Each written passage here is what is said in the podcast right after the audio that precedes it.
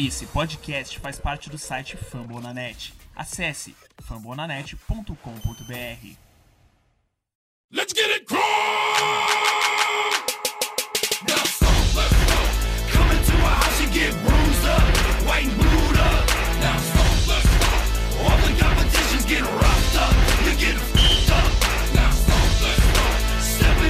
Fala galera, começando aqui mais um podcast Cults Brasil. Nosso podcast fica lá no site dos amigos do Fambonanet. Você já me conhece lá do Twitter, é, eu sou da Vila do Coach BR. Pra fazer o episódio aqui dessa semana, comigo eu tô com o Lucas do perfil Horseshoe BR, redator lá do Fambonanet. Tudo tranquilo aí, Lucas? E aí, Davi? E aí, rapaziada? Como é que tá? Tudo bem? Como é que foi a passagem de ano, rapaziada? Feliz ano novo já adiantado pra todo mundo. Beleza aí, espero que todo mundo tenha passado bem a virada de ano. É, Bom, a gente aqui que é torcedor do Coach 2018 aí começou com uma boa notícia, foi a demissão do Pagano, a gente vai falar, é um dos assuntos aqui do nosso programa de hoje. A gente também vai falar um pouquinho aí da situação do Andrew Luck, né, que ele deu entrevista aí na semana passada, esclarecendo um pouquinho dessa recuperação dele, dessa lesão aí que colocou um pouquinho mal explicado. Também falar dessa vitória aí na semana 17, num, assim, um jogo que não teve tanta importância, né, afinal de contas o Colts já tá garantido né, com a terceira escolha geral do draft. A vitória do Colts em cima aí do Houston Texans por 22 a 13.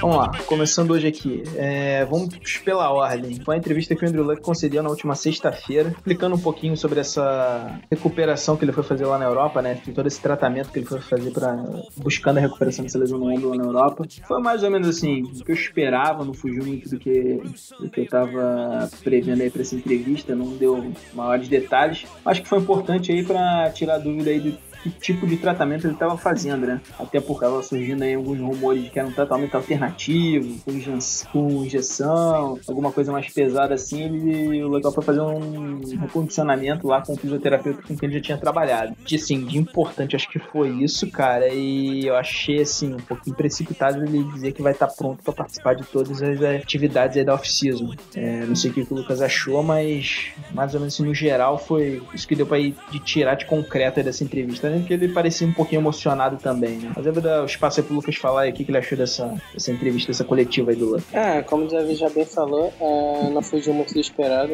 Ah, ele realmente pareceu bastante emocionado. Deve estar desgastado mentalmente, né, cara? É, é um cara muito competitivo e ficar de fora deve ser muito difícil pra ele. Ainda mais vendo o time perdendo vários jogos apertados, né? E ele não podendo fazer nada, deve ser bem complicado. Mas principalmente ele é, se emocionou, emocionou mais ali quando fizeram uma pergunta é, de qual, qual foi o ponto mais baixo né, é, que ele chegou, se ele chegou a pensar né, em desistir ou se ele chegou a pensar que poderia ficar fora, perder a carreira né, na NFL.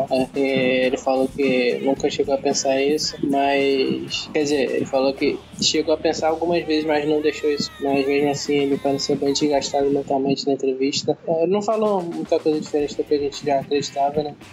Ele fala que foi lá, como o David já falou, só pro condicionamento, é, que ele, ele disse que não podia fazer esse tratamento nos Estados Unidos por causa das pessoas, né? É, ele foi fazer um tratamento com o médico de confiança dele e a equipe toda desse médico era de lá, da Holanda, no caso. Tinha rumores aí que ele estava na, na Alemanha, mas ele estava na Holanda. É, esse médico, a equipe toda dele trabalhava lá, então por isso que ele acabou fazendo esse tratamento lá na Europa. É, ele também pareceu bem mais forte do que, do que ele aparentava é, no começo da temporada. Ele estava muito magro mesmo, tinha perdido muito peso após a cirurgia. É, e já nesse, nessa entrevista, parece que o menino andou frequentando a academia lá na Holanda, porque ele estava bem mais forte, braço mais forte. Parece que ele já deve estar fazendo alguns exercícios de, de levantamento de, de peso para poder fortalecer os músculos e tal. Então é um bom sinal ver que ele já tá voltando à sua forma original. É, do mais, é, foi- foi- mudou muita coisa. Ele fala que deve, não deve precisar de outra cirurgia, né? É o que a gente temia.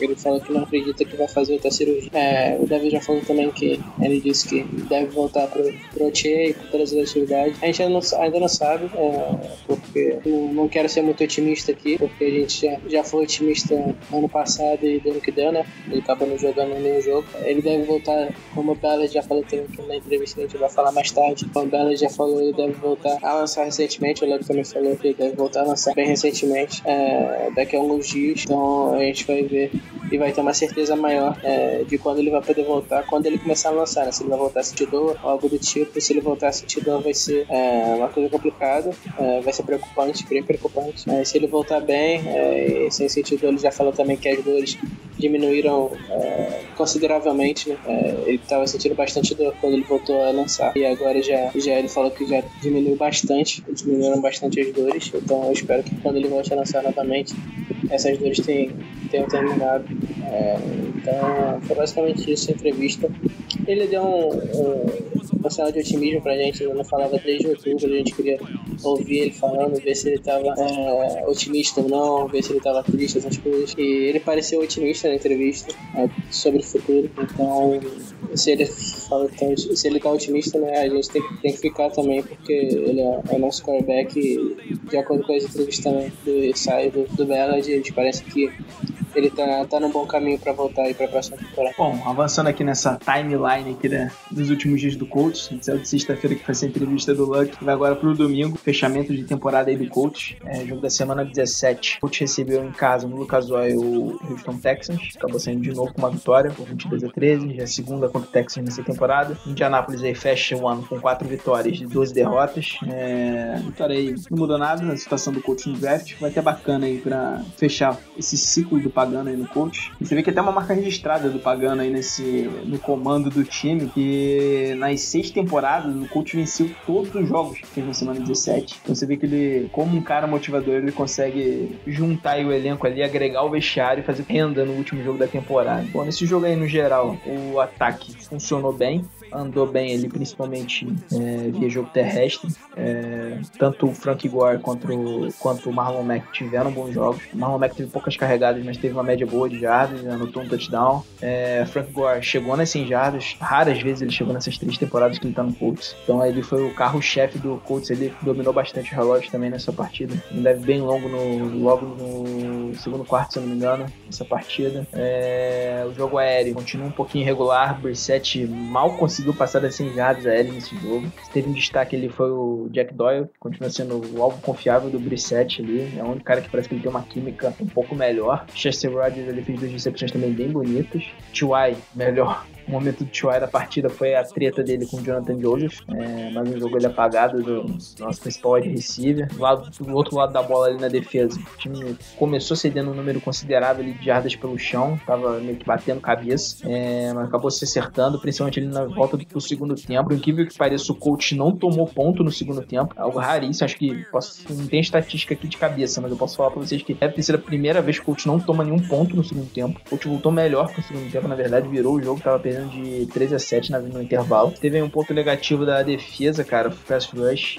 De novo, o TJ Yates teve uma vida muito tranquila ali no primeiro tempo. No segundo até melhorou um pouquinho, principalmente por causa do Shield. O Shield entrou mais no jogo, teve no geral uma boa atuação, mas no segundo tempo ele foi bem melhor. E é um problema econômico do coach, né? Que a gente fica aí na expectativa aí da free agency, do draft, ver como é que o coach vai forçar esse press rush ali, porque tirando o Shield, realmente tá complicada a situação. Mas, enfim, jogo só pra cumprir tabela. Foi interessante a vitória ali pra fechar bem esse ciclo do Pagano. A gente sabe que ele não é o melhor dos técnicos, mas fora de campo ele parece ser uma boa pessoa, então a gente fica feliz que ele tenha pelo menos tido esse momento de alegria aí no final da passagem dele pelo Porto. Afinal foram seis anos ali, conheceu muita gente, já estava criado bastante raízes ali na, em Indianápolis. Então acho que fechou bem a temporada. A temporada foi tão difícil pra gente, bastante derrota, muita virada, sofremos pra caramba. Eu acho que foi uma vitória válida. Deixei o Lucas aí passar mais algumas impressões desse jogo, mas no geral foi isso mesmo. É, não tem mais muito a acrescentar aqui sobre esse Colts e Texans. Ah, ah, o Guilherme já resumiu muito.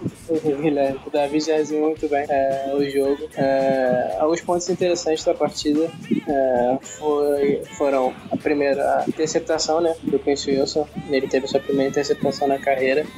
É, e outra que, como o Davi já falou, o Pagano um dos méritos dele, né? Um dos maiores méritos. Se, se- talvez seja o maior mérito dele é, no coach foi manter o vestiário sempre muito unido. É, ele é um técnico que consegue sempre manter os jogadores bem focados em todas as partidas. É, mesmo quando o coach estava perdendo muitos jogos em seguida, é, o time não faltava raça, não faltava, é, não faltava vontade né, dos jogadores de ganhar as partidas. O que faltava mesmo era a questão do o, o, pro vestiário bem junto, bem unido. É, então, esse pra mim foi um dos maiores. É, sempre na semana 17 também, o coach vai, costuma ir, né? Melhor para os adversários, porque os adversários já estão pensando ou nos playoffs ou já estão pensando no draft normalmente. E os times do coach é, sempre jogam de jogo a jogo, sempre com vontade. Então, é, na semana 17 acabam saindo por cima. A Davi já falou também, o Pagano, é, ele é, apesar do, do técnico ruim que ele é, é head coach, né? Ele teve bons trabalhos até como treinador defensivo, mas como head coach não deu certo. Infelizmente, porque eu, eu torço por ele. Ele é um cara que sofreu muito com câncer, é, conseguiu vencer o câncer, que é sempre uma coisa muito bonita de ver. Quando uma pessoa consegue vencer uma, uma doença dessa, essa doença que, que afeta tantas pessoas e mata tantas pessoas, é, e o cara conseguir vencer a doença, gente fica muito, muito feliz. É, e ele é um cara gente boa, como o David falou também, é, todo, todo mundo que já trabalhou com ele e até os repórteres também sempre falam que ele é um cara é, bem bacana, que trata todo mundo bem, é, que nunca vai falar mal de você ou pelas costas ou algo do tipo. É, ele é um cara que sempre muito honesto, é, então por isso que é, ele tinha sempre o vestiário do coach, cara? Porque ele é um cara que é, todo mundo gostava ali dentro. Então, espero, espero que ele consiga outros trabalhos e e outras coisas, infelizmente não deu certo no Colts. A vida é que segue, tanto para ele quanto para o Colts. É, ele vai procurar um técnico novo e ele vai procurar um lugar novo para trabalhar. É, é, já saiu a notícia que o Ravens está querendo ele, então tomara que ele consiga esse emprego e, e siga, siga sendo um, treinador na NFL. É, só complementando aí essa última informação do Lucas, ele também é um cara que dedicava aí boa parte do salário dele para pesquisas aí, é, visando aí a busca, encontrar a cura do câncer. Isso mostra um pouquinho do caráter do pagano, um cara que sofreu com a doença, bacana do cara, da parte do dinheiro que ele ganha pra tentar encontrar uma solução para esse problema aí que atrapalha tanta gente aí, né? Esse nosso mundo aí realmente é, se não é um o mais sério, um dos mais sérios aí que, que atrapalha a vida das pessoas. É, só voltando aí é, nesse jogo, é o Wilson, como o Lucas falou, fez um jogo muito sólido. Até contra a corrida, ele fez algumas boas jogadas, é, principalmente no segundo tempo. O Farley também, posso dizer ele que junto com o Shield pode ter sido o melhor jogador aí do coach nesse jogo. Fica ali de novo, só é, coça um pouquinho a cabeça ali contra a atuação do Brissett. Espera ali que se tiver que depender dele em 2018, que seja só em situações bem específicas ali, que realmente pro Brissett conduzir esse ataque como titular, é, eu já não acho que seja. Acho que encanto com ele já acabou. Tá complicada a situação pra ele. Talvez aí vamos ver quem chega de técnico aí, quem chega de técnico aí no coach. A gente fala daqui a pouquinho, talvez o McDaniels que tem uma conhecido um pouco bem, que já trabalhou com ele no Patriot, possa desenvolver ele ali, mas salvo se for uma situação só ali pra entrar como backup, é complicado pro Brissett. Destaca também o Gore, é, além das 100 jardas nessa partida específica, ele completou 14 mil jardas terrestres na carreira. Ele é o quinto, quinto jogador a conseguir essa marca, né? Marca expressiva aí. O Gore, que infelizmente não chegou às mil jardas pelo chão nessa temporada, faltou ali cerca de 40 para ele conseguir, infelizmente não conseguiu. A gente não sabe se. Provavelmente ele não vai continuar em 2018, mas é um jogador aí bastante importante nesse ano do Colts aí. Até que a gente vai tratar no próximo programa, mas assim, foi um dos principais jogadores desse ataque tão ruim do coach nessa temporada. Bom, e agora acredito que seja aí o ponto alto do nosso episódio dessa semana, muita gente, muito torcedor do coach estava esperando. Obviamente, sempre falando da figura dentro das quatro, na beira do campo ali, nas quatro linhas. Foi o fim da era Chuck Pagano no coach. Depois de seis anos aí de muita irritação, decisões ruins e times mal treinados aí, o coach se viu livre aí de um cara que dentro de campo deixou o coach aí, vamos dizer assim, parado, estagnado por seis temporadas, né? É, lembrando que ele tem um retrospecto aí, sai do coach com 96 partidas disputadas, 53 vitórias e 43 derrotas. Vale lembrar que nos três primeiros anos dele, dele ele conseguiu 33 dessas 53 vitórias, muito por conta do Andrew Luck salvando a pele dele em diversos jogos. E no, em 2012, na primeira temporada dele, o Arians conseguiu bastante vitórias aí, aquelas 11 daquela temporada. Eu não lembro agora ao certo quantas foram, mas pelo Pagano ser oficialmente o head coach, entrou pro retrospecto dele. O Arians era só coordenador ofensivo que assumiu enquanto o Pagano se tratava ali de uma leucemia lá em 2012. Inclusive tem aquela campanha Chuck Strong naquela época, foi uma coisa bonita, mas que mérito ali do trabalho do dia a dia foi do Arians nessa conta aí, pelo menos naquelas partidas. Bom, o Pagano chegou ali com fama de ser um cara de uma grande mente defensiva, né? É, por trás daquela defesa do Ravens, fez um grande sucesso, é, mas não conseguiu repetir esse desempenho no coach, né? Não conseguiu nem montar uma defesa no mínimo decente nesses seis anos. É, então aí complicou um pouquinho para ele. E não tem como a gente argumentar que não foi injusta essa demissão, né? Então a gente pelo menos vai começar 2018 aí com essa notícia de que o coach promete melhorar bastante só de ter alguém mais competente que ele ali na beira do campo. Já saíram alguns nomes aí que o coach solicitou entrevista que são eles. Chris Richard, defensive, é, coordenador defensivo do Seahawks. Josh McDaniels, é, coordenador ofensivo do Patriots, que é, a gente estava gravando aqui numa terça-feira. Na quinta, mais conhecido como depois de amanhã, vai fazer a entrevista com o coach. O Matt Nagy, coordenador ofensivo do Kansas City Chiefs, também já foi solicitado uma entrevista com ele. Mike Vrabel, é, coordenador defensivo do Houston Texans. Steve Wilkes, coordenador defensivo do PEN. É, bom, perguntar aqui pro Lucas, o que, que ele achou de, de novo aí dessa demissão do Pagano aí, de toda essa era Pagano, fazer um balanço aí de como é que foi, esses aninhos aí de sofrimento pra torcida do coach. E se ele tem algum preferido, o que, que ele acha aí desses caras que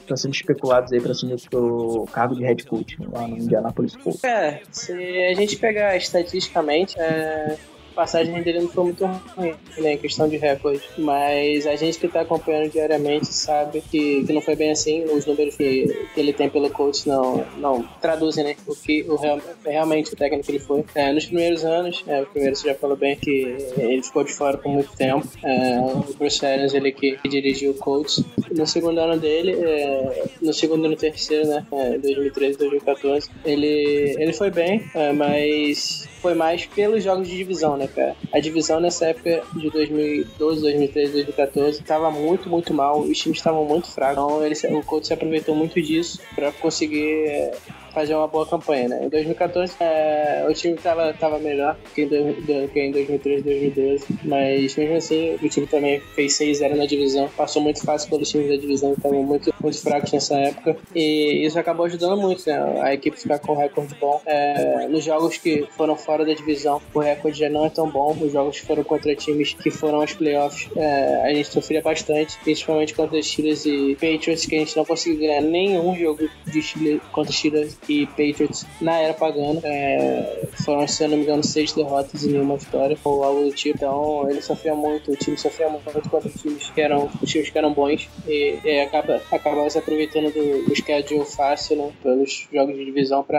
ganhar muitos jogos no, no começo da era pagana. Né. Em 2015 teve a situação da lesão do Luck né, contra o Titans, que acabou prejudicando muito a equipe. É, e a equipe também estava muito mal nesse ano. É, as contratações, contratações foram feitas na Free Agents é, não ajudaram muito a equipe. O Trent Cole, o Andrew Johnson é, chegaram e não fizeram nada. É, a gente estava com muito hype para essa temporada. Os torcedores e até a mídia nacional dos Estados Unidos também estavam cogitando o Colts como dos favoritos pro Super Bowl. Se não me engano, em Vegas, é, o Colts era o favorito, é, mas a temporada foi muito ruim. E teve a situação da lesão do Luck, que acabou é, tirando ele da, da temporada, dessa temporada, né? É, porque ele teve que fazer a, a cirurgia e acabou ficando fora dessa temporada inteira. Na temporada de 2016, é, ele acabou voltando, né? Na de 2015 ele perdeu 10 jogos, se eu não me engano. É, na de 2016 ele voltou, jogou machucado a temporada inteira. Em todas as semanas da, da temporada, ele, ele ficou na, apareceu né, no injury report. É, ficou pelo menos um dia sem treinar em todas as semanas, então a gente sabia que alguma coisa ele tava. E realmente, na primeira temporada, a gente ficou sabendo que ele tava jogando machucado o ano inteiro. É, foi a segunda melhor temporada dele é, na NFL, nos 5 anos, né? é, até o momento que ele tinha. É, é, e a gente foi da mesma maneira, uma temporada muito parecida com a de 2015. A gente não conseguiu muita coisa, a defesa muito, muito mal nessa temporada passada. A linha ofensiva também muito mal, logo sofrendo bastante, apanhando muito. É, mais uma temporada perdida. É, e nessa temporada, é, sem luck para carregar o time, ficou bem difícil mesmo. É, mostrou realmente as fraquezas que a equipe tinha. É, a equipe sofreu, sofreu algumas é, alguns reforços, né? Teve alguns reforços. É, o Shears, o Hankins, o Marcus Hans, Al Woods, é, todos esses jogadores, Malik Hooker também, com o Wilson, tiveram, foram bons reforços para a equipe no ano. Às vezes, assim, sem Luck ficou muito difícil. As fraquezas aumentaram é, consideravelmente. Mostrou muito o que era realmente o time, né, cara? Um time fraco né, nos primeiros cinco anos, que era carregado pelo, por um dos melhores quarterbacks da liga, né? um dos dez melhores quarterbacks da liga. É, então, sem Luck ficou bem complicado mesmo. Pagando sofreu é, com, com algumas coisas também. É, a questão, nos primeiros anos do Colts, o time começava muito mal as partidas é, e Luck acabava virando algumas delas e em outras não tinha nem como virar porque a vantagem era muito grande. O, o time entrava, entrava muito despreparado para as partidas, isso era uma coisa que o pessoal reclamava muito do Pagan. É, e nesse, nesse ano a coisa mudou, né? O time entrava bem nas partidas, mas sempre, sempre, sempre tomava as viradas. No ano passado já começou isso um pouco, é, no jogo contra o Que a gente começou bem e tal, e no final a gente tomou 14 pontos em 4 minutos pro, pro Valkyries Wire e ele acabou virando o jogo. É, e esse ano se agravou mais ainda em muitos jogos. O Colts é, foi pro intervalo liderando e acabou tomando a virada, então é, acabou ficando insustentável propagando essa série de erros, mais ele ter colocado o Chris no banco sem motivo nenhum aparentemente e o Chris ter voltado muito bem e ter sido o melhor cornerback do Colts no final da temporada, é, jogando muito bem mesmo e, e o Pagano tinha bancado ele sem motivo algum que a gente saiba, então ele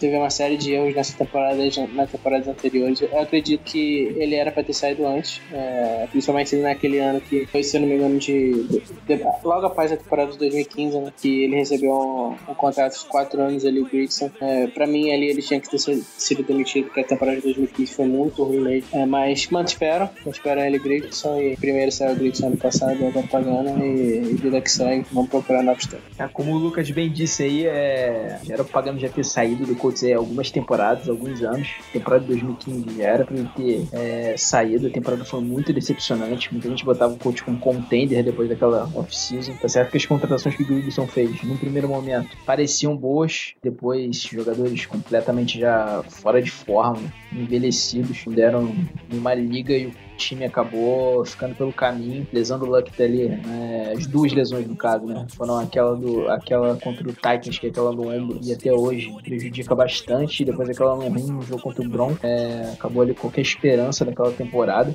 Inexplicavelmente, depois que a temporada acabou, o Ursi se reuniu com o Grigson com o Pagani e renovou o contrato deles por quatro anos. Como no coach tudo caminha um pouco mais devagar do que o ritmo normal das coisas, a gente teve que esperar um ano pro Grigson, mais um ano pro Grigson ser demitido. E agora, só agora em 2017 pagando sai. Então, só agora em 2018 o time vai é, fez essa limpa necessária aí para voltar aos, aos, trilhos, né? E a gente espera que, onde a gente espera que o Colts sempre esteja, né, cara? Que é brigando por playoff, não fazendo temporada medíocre pra ficar em top 5 de draft ou fazendo temporada de 8-8. O time até começa bem e depois perde o gás completamente, ou já começa tomando três derrotas seguidas, duas, três derrotas seguidas, ele já complica bastante a vida do time. Então a gente espera ver um coach forte. Vou só começar aqui abrindo falando um pouquinho sobre os candidatos a técnico do coach. Eu particularmente tenho um pé atrás aí com o Josh McDaniels, que por enquanto é o único que já tem data marcada nessa entrevista,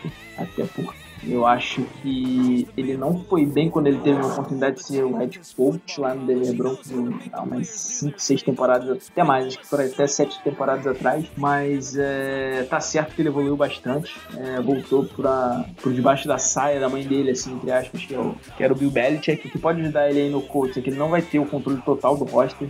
Acho que ficou bem claro que o Bernard é o cara ali que vai montar o elenco, vai pegar as peças que ele achar necessário. McDaniel só vai gerir ali o vestiário e dentro de campo. Eu acho que essa gestão de vestiário do McDaniel deixa um pouco a desejar. Eu não sei, ele, ele tem uma relação ali um pouquinho complicada. Ele já tretou com Tom Brady esse ano mesmo. Ele não me convence assim, de ser um cara dos mais tranquilos de se trabalhar. Isso aí pode acabar contaminando o vestiário. Eu não sei como é que isso aí pode se desenvolver a longo prazo. O Matt Nagy é um nome que, assim, gosto bastante, apesar de ele ser novo novo, tá só a primeira temporada dele como coordenador ofensivo. É um cara que, depois que ele passou a chamar jogadas ali nas últimas 3, 4 semanas da temporada, ressuscitou o ataque lá de Kansas City, o time tava muito mal, parecia até que ia perder força, não ia conseguir chegar nos playoffs. É, Matt Nagy, Wade Reed acabou passando a, a chamada da jogada pro Nagy, ele fez um belo trabalho aí, ressuscitou, o Karen Hunt voltou a produzir, Tyreek Hill também voltou a ser um alvo, Alex Smith voltou a soltar mais o braço como ele tava fazendo na, no começo da temporada. Chris Richard, ele, cara que coordenador defensivo, tem mérito ter gerido essa defesa do Seahawks, que foi, teve ali top 3 durante muitos anos, mas até pelos caras terem envelhecido um pouco, muitas lesões nos últimos, nessa temporada específica, mas nos últimos dois anos ali essa defesa veio caindo um pouquinho. O Mike Vrabel, eu acho que ele é um cara um pouco inexperiente, mas tem reportes dele aí dizendo que ele é um bom cara de vestiário, é um bom líder, eu tenho medo dele ser um novo pagano quanto a isso. E esse Steve Wilkes aí, até o Lucas pode falar mais dele, cara. Ele tem até contato com uma galera que cobre bem o Panthers e ele não é o cara mais querido lá, né? Passa a bola aqui pro Lucas aí com essa, com essa, vamos dizer assim, com essa avaliação que ele pode fazer aí do Wilkes e também ele dar uma pincelada aí nesses caras aí que eu acabei falando um pouquinho aqui. É, sobre o Wilkes, é, conhecido meu do Panthers Brasil, né? Então fui perguntar pra ele sobre, eu consegui entrevistar e ele disse que eu era o pior coordenador defensivo que ele já tinha visto, que ele mandava blitz, secret safety em toda a jogada, inclu que inclusive um jogador, cornerback, Captain Mullerly, alguma coisa assim, do Panthers, é, foi abertamente falar é, mal sobre o gameplay dele, se eu não me engano. Ele acabou sendo barrado e por causa disso, né? Então, ele é um dos mais queridos no vestiário do Panthers e nem pelos torcedores. Então, a gente... Mas tem aquela coisa, né? Tem a Rooney Rule. É complicado falar que o técnico só tá sendo entrevistado por isso, mas muitas vezes acaba acontecendo. É, de um, técnico negro é, não era o que era para acontecer teoricamente quando foi criada essa regra, mas os times acabam usando desse, desse fator para acabar, acabar tirando né, um, um dos candidatos e usando um dos candidatos a, a head coach para isso, uma das posições. É, que um, pelo menos um, um, técnico ou GM é, negro tem que ser entrevistado quando abre um cargo de head coach ou GM nos times. E dessa vez, é, quem tem sido muito entrevistado tem sido o Steve Wilkes, é, é, o de- coordenador defensivo do Panthers, né? Então ele deve, deve ter sido escolhido da vez é, para isso, que ele tem tido muito interesse de praticamente todos os times que precisam de um head coach, né? É complicado falar sobre isso, mas é, é o que muitos times da NFL fazem. Mas sobre os outros, é, é, o meu preferido é, dos técnicos que estão disponíveis seria o Pat Sherman, que é coordenador ofensivo do Vikings. Ele tem feito um trabalho fantástico com, com fez um trabalho fantástico com o Bradford nos primeiros jogos e tem feito um trabalho muito bom também com, com o Case Keenum. O Case Keenum é um cara que ano passado é, era muito criticado e esse ano tá, tá fazendo uma temporada fantástica com o Vikings. É, outros jogadores também é, no Vikings estão indo muito bem, o Jared McKinnon, o próprio Adam Thielen, que foi pro Pro Bowl. E o ataque do Vikings perdeu, né? O seu quarterback titular, que era o Brad, e também perdeu o running back titular, o Dalvin Cook, mesmo assim é um dos 10 melhores ataques da NFL. Então é um trabalho que ele tá fazendo muito bom. É, ele é um cara que é muito bom com quarterback. Ele também é, conduziu o Sam Bradford no Rams é, para a temporada de calor dele do ano. No, no ano que o Sam Bradford foi o calor, escolhido calor do ano. Então ele é um cara que, que no Eagles também fez um bom trabalho. Na temporada que o Nick Foles foi pro Pro Bowl, é, foi sob o comando do, do Sherman é, como coordenador. Então ele tem um bom um bom, é, bom currículo, né, é, na NFL. É, ele foi também treinador do Browns, quando o Browns teve duas temporadas, uma de 5 vitórias e outra de 4 vitórias, que pra nível Browns não são temporadas ruins, ainda mais quando o Coach McCoy, se não me engano, de quarterback. É, então, não foram e o Brandon Whedon também, então não foram temporadas tão ruins. Então, pela uma segunda vez, ele, ele seria meu favorito. É, é o segundo trabalho dele na NFL como head coach. Mas o coach parece que não está muito interessado nele. É, e em relação aos, aos candidatos que o coach vai entrevistar, o David já falou muito bem também. Tem um, os meus preferidos são o Josh McDaniels e o David Tal, é, ou Todd, não sei como se fala. É, o, o foi coordenador é, de special teams do Chiefs é, quando o Bella estava lá e também do Bears quando o Bella estava lá, então ele tem uma, um empresamento muito grande com o Bellet e é, é uma coisa que o Bellet preza muito, né, cara? Ele falou na, coletiva ontem que a gente vai falar daqui a pouco que ele preza muito o técnico tem uma boa relação com o GM e o Tal certamente tem uma boa relação com o Bellet e ano passado também, trabalhos passados, já foi falado que o Bellet em entrevistas é, com times. Inclusive quando o Bears foi entrevistado para o cargo de GM do Chicago Bears, ele fala, so, saíram rumores que se ele fosse contratado, o principal candidato seria o David antes mesmo do ser, ser entrevistado e contratado pelo Colts. Então, ele já tem um histórico muito grande juntos, então acredito que ele seja o favorito. É, ele é um técnico que tem uma boa relação com os jogadores, é um líder, é, ele é, trabalha com os jogadores, trabalhou, né, pensando com os jogadores tanto de defesa quanto de ataque, porque o Special Teams trabalha com os dois lados da bola. Então, ele é um cara que, que seria uma boa, na minha opinião. É, apesar de não ser meu favorito, seria uma boa. É, o outro, que pra mim, é, deve ser um dos favoritos também, é o Josh McDaniels, é, que é coordenador ofensivo do Patriots. Ele teve um trabalho muito ruim em Denver, é, quando ele foi head coach no seu primeiro trabalho. Muito disso foi porque ele tinha muita influência uh, na parte burocrática né, e na parte de montar o time. Uh, ele acabou draftando o Tim Tebow, que foi escolha dele praticamente.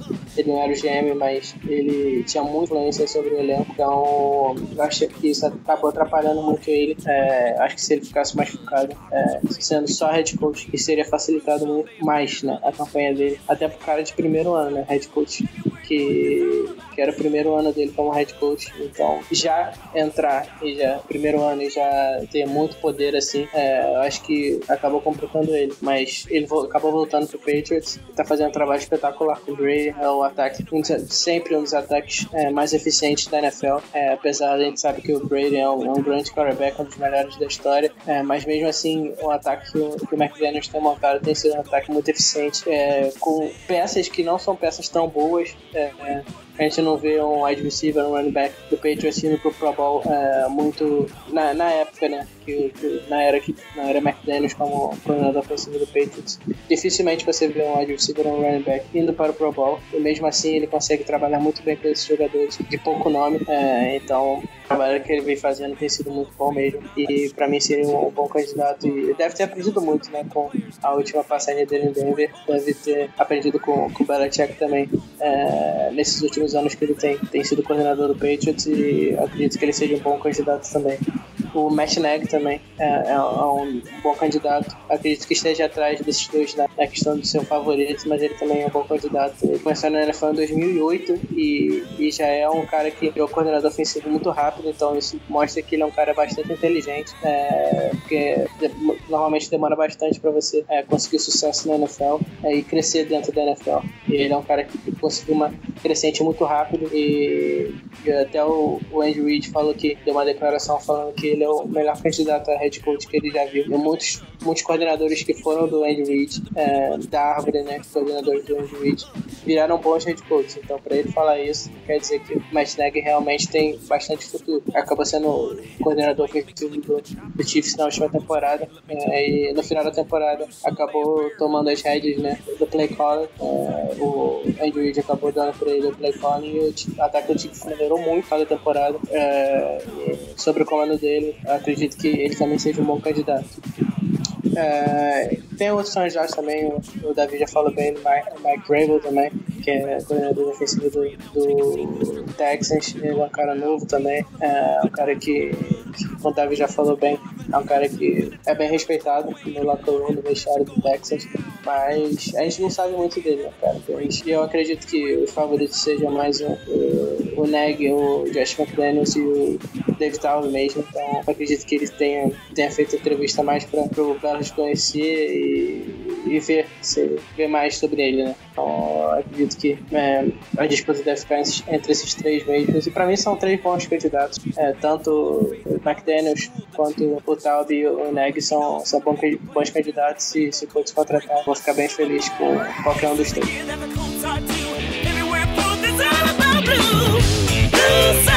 Go Colts, go Colts.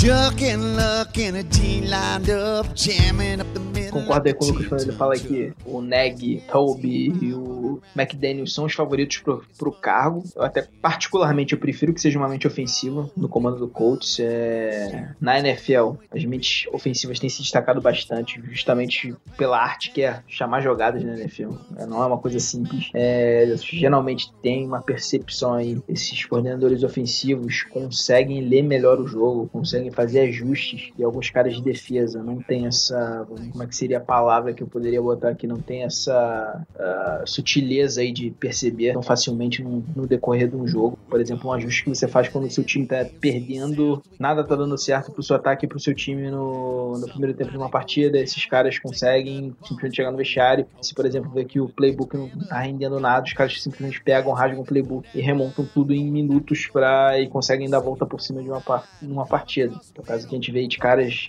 aí que são Chama que veio Kyle Shannon, que são vários exemplos aí de caras novos aí que estão chegando fazendo isso. Até porque também, outro ponto aqui, a gente vem de um técnico que teve uma mentalidade defensiva é, que foi o pagando. Não foi tão benéfico aí pro Luck ter um cara assim, é, um comando ali fora das quatro linhas. Então acho que seria bom uma mudança. Acho que beneficiaria bastante o Luck, que é o, que é o maior jogador desse, desse time, o maior ativo da franquia. Então acho que seria uma mente que desse sim am- ampla liberdade pro Luck poder fazer o que sabe, seria excelente. Ah, e vamos lá, agora aqui. Tem, coach tem de vantagem para esses caras que estão disputando cargo. Bom, franchise quarterback, que é o Luck. Quem não quer treinar um cara como ele, ter o principal, um grande jogador na principal posição do jogo, talvez seja o principal fator. E uma coisa que o coach vai ter que fazer caso é, queira fazer com que esses principais nomes venham a treinar o time é abrir um pouquinho do jogo e falar como anda essa recuperação por Luck. Acho que na entrevista aí todos os entrevistados vão querer saber maiores informações sobre isso daí. É, o time tá cada vez se tornando mais jovem, tem bastante upside pode ajudar bastante, tem bastante dinheiro, apesar de que quem vai montar o roster é o Ballard, isso daí é o ponto negativo também. Provavelmente quem assumir como técnico aí principal não vai ter, assim, uma gerência total sobre o elenco, vai ter que ficar submetido ao Ballard. Ele já mostrou aí nessa temporada para que veio, ele é o cara, o time vai ficar com a cara dele. Talvez isso aí pese, por exemplo, um cara como McDaniels, eu não sei como é que ele se portaria com isso, não sei se ele aceitaria de bom grado essa ficar submetido a um cara como Ballard. Eu ainda acho que os caras do Chiefs, tanto Neg quanto Toby, acho que são pais aí para assumir o coach, mas o McDaniels aí por todo o histórico aí, como o Lucas bem falou, é um cara para se descartar. É, como eu falei, é particular meu, eu tenho um, um pouquinho de pé atrás com o McDaniels, gerir esse vestiário aí, coach que vem com a experiência um pagano, que é um paizão, então um cara aí que pode criar alguma ruja aí, não sei se seria a melhor opção, mas enfim, é, vamos aguardar essas entrevistas assim que tiver maiores informações, a gente vem correndo aqui e grava um episódio pra vocês. É, não sei o que o Lucas acha aí desses prós e contras aí que o coach pode oferecer, mas eu sei que ele viu a entrevista aí, acho que foi ontem, se não me engano, essa entrevista aí do Ballard do Yersey, que nosso proprietário aí da franquia acabou perdendo um pouquinho a linha, a gente pode dizer assim. Eu acho que ele tem umas informações pra falar dessa coletiva que infelizmente eu ainda estava envolvido aí virada de ano e não pude acompanhar. É, então espaço aí pro Lucas falar dessa entrevista e o que, que ele acha que o coach tem de vantagem e desvantagem pra quem vier assumir o time. Primeiro, sobre as vantagens e desvantagens, você já falou muito bem, tem a questão do Luck, é, tem a questão que o Colts é um time que já tá mais ou menos montado é, com o Luck, é, então você precisa só de algumas boas peças ali pro time voltar a ser bastante competitivo, então isso é, é um- um- uma coisa que os técnicos cos- costumam buscar bastante, times que já técnicos e GMs, né, normalmente, times que já tem um, um bom quarterback, fica mais fácil, né, de você é, acertar a equipe. Então, acho que o principal atrativo seja esse mesmo. De acordo com o Ballard, na entrevista ontem, é, ele não, não quer um técnico que venha só pulando. É, fazendo uma ponte aqui agora para a coletiva de ontem, é, o Ballard deu algumas boas declarações. É, uma delas foi essa, que é, o- se o técnico quiser vir só pelo Luck, ele não vai ser o técnico certo do Colts. O técnico tem que vir para acomodar o Indianapolis Colts, e não o time do Luck. Ele tem que estar disposto a, a treinar a equipe e estar disposto a fazer de tudo pela equipe, não só pelo Luck, né? Então, se ele não, se ele não tiver essa mentalidade, ele não vai ser técnico certo pro Colts e certamente o Bellas não, não vai contratar. É, foi o que o Bellas falou. É, sobre o Isai, é,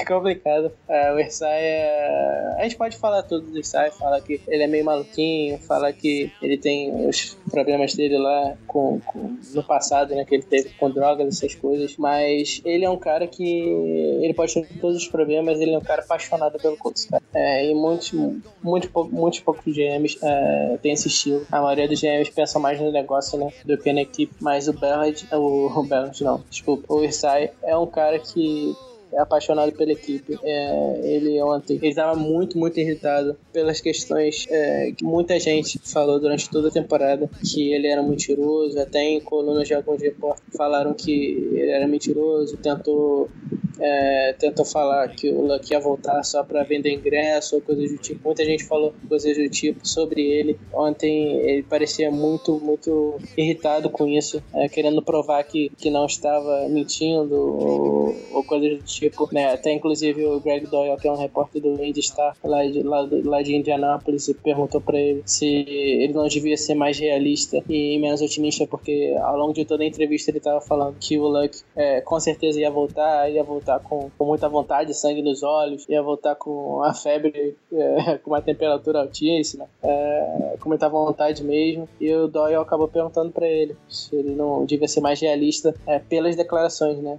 é, que ele deu ano passado e ano passado e o, o Colts acabou é, jogando sem luck a temporada inteira com o Irsay falando que ele ia voltar na semana 1. É, e o Irsay acabou ficando bastante irritado com essa pergunta, acabou levantando a voz, falando que o Luck é um jogador especial, que ia ser muito bom na liga, é, ainda, ia ser, ainda ia fazer muito pelo Colts, é, falando até com a voz alta. É, depois acabou falando, se debruçando na mesa, é, falando pro Doyle, como se desesper, desesperando, assim, falando que. É, tentando provar né, que ele não tinha mentido, falando que se você falasse para ele antes da temporada que o Luck não ia voltar pra temporada, ele não ia acreditar em você, que ele tava achando com certeza que o Luck ia voltar. É, então o Sai tava bastante abalado na entrevista, bastante irritado também, ficou bastante irritado com essa pergunta. Mas ele é um cara que que, gosta da franquia, cara. É bom você ver, um, apesar de tudo, todos os problemas que o Sai tem, é bom você ver um, um GM que, que gosta do, do time que ele tá comandando, né, cara? É, se você vê, muitas vezes, como eu já falei, os GMs procuram mais os negócios do que o time, o que é melhor para os negócios, mas ele é um cara que é apaixonado pelo time faz tudo para o Colts poder ganhar. É, então, é, eu gosto do Sai por esse lado dele. Falando mais sobre as questões mais sérias, né, que foi com a parte do Ballard, ele disse que que o técnico que vier é, vai ter que ser um cara que consiga montar é, um staff muito bom. Para mim, isso é o ponto mais importante dos candidatos que devem vir. Se eu estivesse analisando, né, é, para mim, o ponto mais importante seria o staff que os caras podem montar. É, que a gente tem visto aí o, o Sean McVay, e ele já entrou é, como técnico principal com apenas 33 anos, muito ajudado pela presença do Wade Phillips, né, cara, que é um coordenador defensivo maravilhoso e tirou muito peso do McVay nessa parte defensiva. Então o McVay ficou concentrado totalmente na parte ofensiva, que ele é um gênio. Então acabou ajudando muito a equipe do Rams. Então, principalmente para esses técnicos inexperientes que ainda não tiveram é, nenhuma experiência como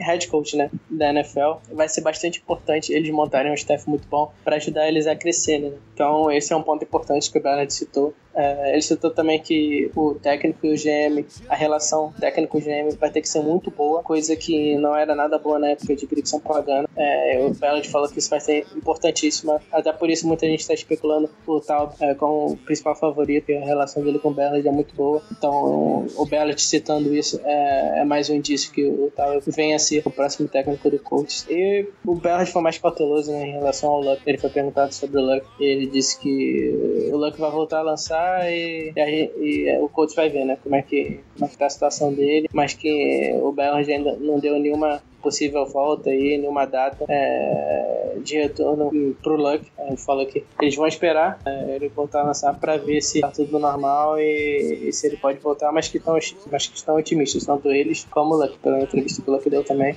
E o Sai tá muito otimista, né? E como sempre ele é. As belas, como o cara mais cauteloso e mais sereno, ele falou que vão esperar primeiro o Luck voltar de começar a lançar é, para depois eles colocarem uma, uma data aí para ele poder voltar. Foi basicamente isso foi interessante para ver algumas análises é, do Ballard, né, em relação aos técnicos e o Ballard também citou que vai ser uma procura muito longa. É, é, ele não descarta co- técnicos do college, não descarta técnicos é, que já tiveram experiência antes na NFL. Tá procurando um cara que seja o líder, é, consiga desenvolver bem os jovens, consiga montar um staff bom. Isso vai ser importante para ele, é, independente do cara seja, seja de college, já, já tenha experiência na NFL como head coach ou não.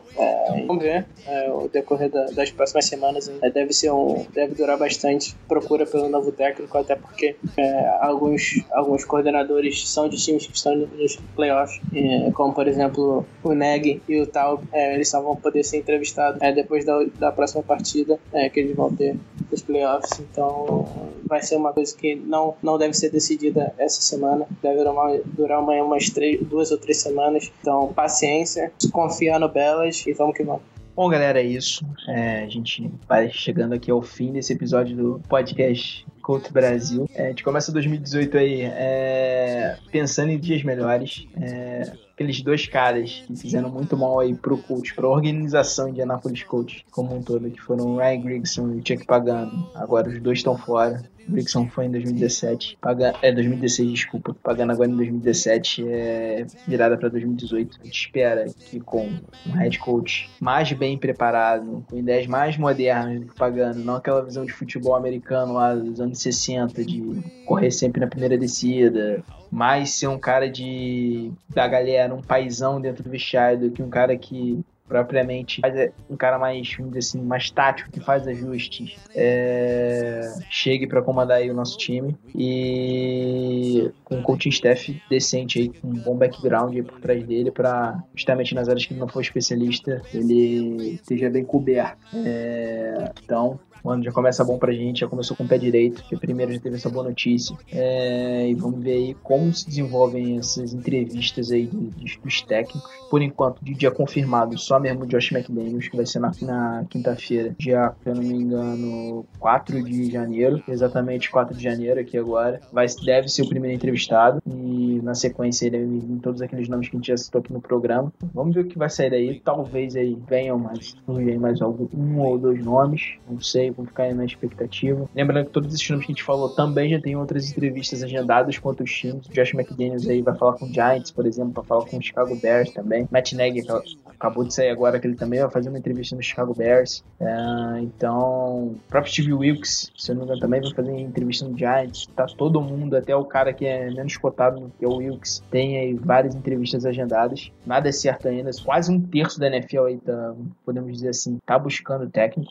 Black Monday fez um estrago esse ano. A gente fica aqui, te desejo a vocês aqui agora, que passou um ano feliz 2018, com muitas vitórias aí do Coltão. E eu vou deixar aqui o espaço pro Lucas dar o recado final dele. É, então é isso, galera. É, ano novo, técnico novo. É, vamos ver como é que vai ser o trabalho desse novo técnico que deve vir pra gente. A gente espera que, que seja, como o Davi já falou, com uma mentalidade mais moderna, que seja um técnico que pense pro, pro, pro, pro tempo atual, né? O tempo moderno da NFL. Porque hoje em dia a NFL é uma liga de passes, uma liga de quarterback. Então, o discurso do Pagano de correr com a bola e parar a corrida é um discurso muito antiquado, é um discurso muito velho, antigo, é, que não funciona hoje em dia para a NFL. Então espero que o técnico é, que venha novo é, tenha mais um, um estilo moderno de parar o passe e, e passar a bola, que hoje em dia é, os times da NFL é, estão ganhando jogos por isso, pela, pela questão do quarterback. Então espero que o, que o técnico venha com, com essa nova mentalidade. E é basicamente isso, galera. É, muito tempo que a gente esperou por essa queda do Pagano, é, muito tempo mesmo. É, a gente até sofreu junto, é, eu, o Davi, é, a Carol, o Guilherme, a gente, eu e o Davi e o Guilherme desde o ano passado, a Carol entrou esse ano também e sofreu bastante com a gente. Toda a torcida do coach no Brasil, lá pelo mundo, sofreu muito é, nesses últimos anos com o Pagano, mas felizmente ele acabou, acabou saindo. E felizmente na questão profissional, que a gente sabe que é, na questão pessoal o Pagano é um cara muito gente boa e vencedor, batalhador, mas na questão profissional, felizmente, ele foi demitido e agora é pensar na próxima temporada, técnico novo, é, provavelmente é, deve haver muitas mudanças no elenco também, terceira escolha, é escolha muito boa. É, tem jogadores muito mais ali que a gente vai falar ao longo, ao longo da off-season é, nos programas aqui. O Chubb, o Saquon Barkley. Inclusive, sobre o Saquon Barkley, até uma coisa que eu esqueci de comentar é, na entrevista. O Versailles acabou jogando, jogando, não sei se foi sem querer ou por querer, é, jogando verde ali sobre uma possível escolha do coach no draft. Ele citou que seria muito bom ver o Luck é, de volta com um running back próximo a ele, é, running back com ele, né? É, que seja do estilo do Andrew James, né? E a gente sabe que o Saquon Barkley é o principal prospecto desse ano do draft e é um running back desse estilo, então pode ser que o Versailles tenha um jogador favorito aí pro draft, mas tirando isso, é, a gente deve ter é, algumas boas opções ali para escolher na posição 3, como já falei, o Chubb, o Barkley, ou a opção de 3 down também, é, é sempre viável para ganhar algumas, algumas picks ali. E vai ser uma off bem legal pro Colts. Tem o draft, tem a free agency, que a gente tá com muito dinheiro, então vai poder fazer um estragozinho bom, trazer alguns jogadores, time ofensiva talvez, algum wide receiver que a gente tá precisando. Então, acredito que a off-season seja bem mais legal do que a temporada regular foi pro Colts. Sigam a gente aí que a gente vai continuar trazendo conteúdo. Assim que o técnico novo for contratado, a gente deve fazer um programa. É, a gente deve fazer um programa também, é, não sei, na semana que vem talvez, é, sobre, sobre, os melhores jogadores do Colts na temporada, MVP, jogador defensivo do ano, ofensivo, é, o calor do ano, essas coisas. Sempre tem final de temporada, a gente fez ano passado também, a gente vai fazer esse ano. Então fiquem ligados aí que, que conteúdo não vai faltar para vocês.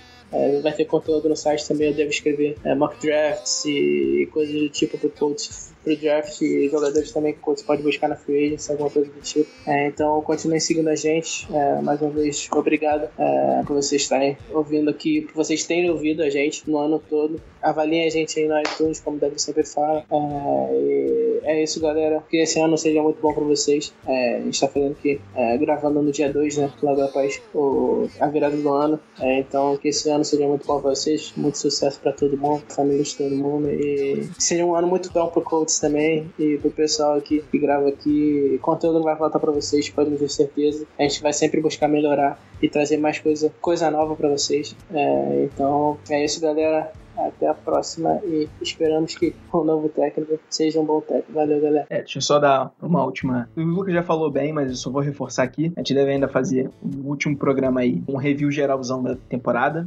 onde vocês aí vão. A gente vai lançar enquete no Twitter para vocês ajudarem a gente aí a escolher quem foi MVP, melhor jogador defensivo, melhor calor, como a gente já fez no meio da temporada agora recentemente. Recentemente a gente tinha feito isso no ano passado também. Eles vão ajudar a gente aqui, a gente vai dar o que, que, eles- que os participantes aqui do programa acharam e a voz da galera, que afinal de contas é a voz de Deus. E assim que a gente tiver mais novidades aí sobre essa busca de técnico, e quando tiver efetivamente esse novo head coach, a gente corre aqui grava um programa para vocês também, passando o máximo de informação possível, o que ele pode trazer aí pra melhorar a vida pro coach. E é como a gente já falou aqui, ano novo, vida nova, 2018 temporada mete bastante pro coach. A gente sabe que essa temporada não foi difícil, é, que essa temporada foi difícil, né, dizendo. A gente agradece aí é, a audiência de vocês, é, a gente sabe que não foi, não é fácil comprar um time que tava completamente sem esperança em 2017, sem o principal jogador, muito mais derrota que vitória, a gente não, e comissão técnica se mexendo para fazer qualquer tipo de alteração pro bem pro time. Mas é isso, galera. É, 2018 já, já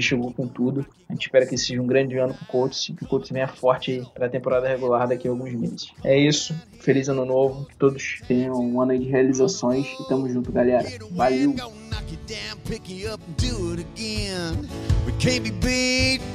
It's true when whole cold nation is bleeding blue, bleeding blue, bleeding blue, bleeding blue, bleeding blue, bleeding blue. We're bleeding blue. We're on a roll, hear the wind, gonna knock you down, pick you up and do it again. We can't be beat. You know it's true when the whole cold nation is bleeding cold blue.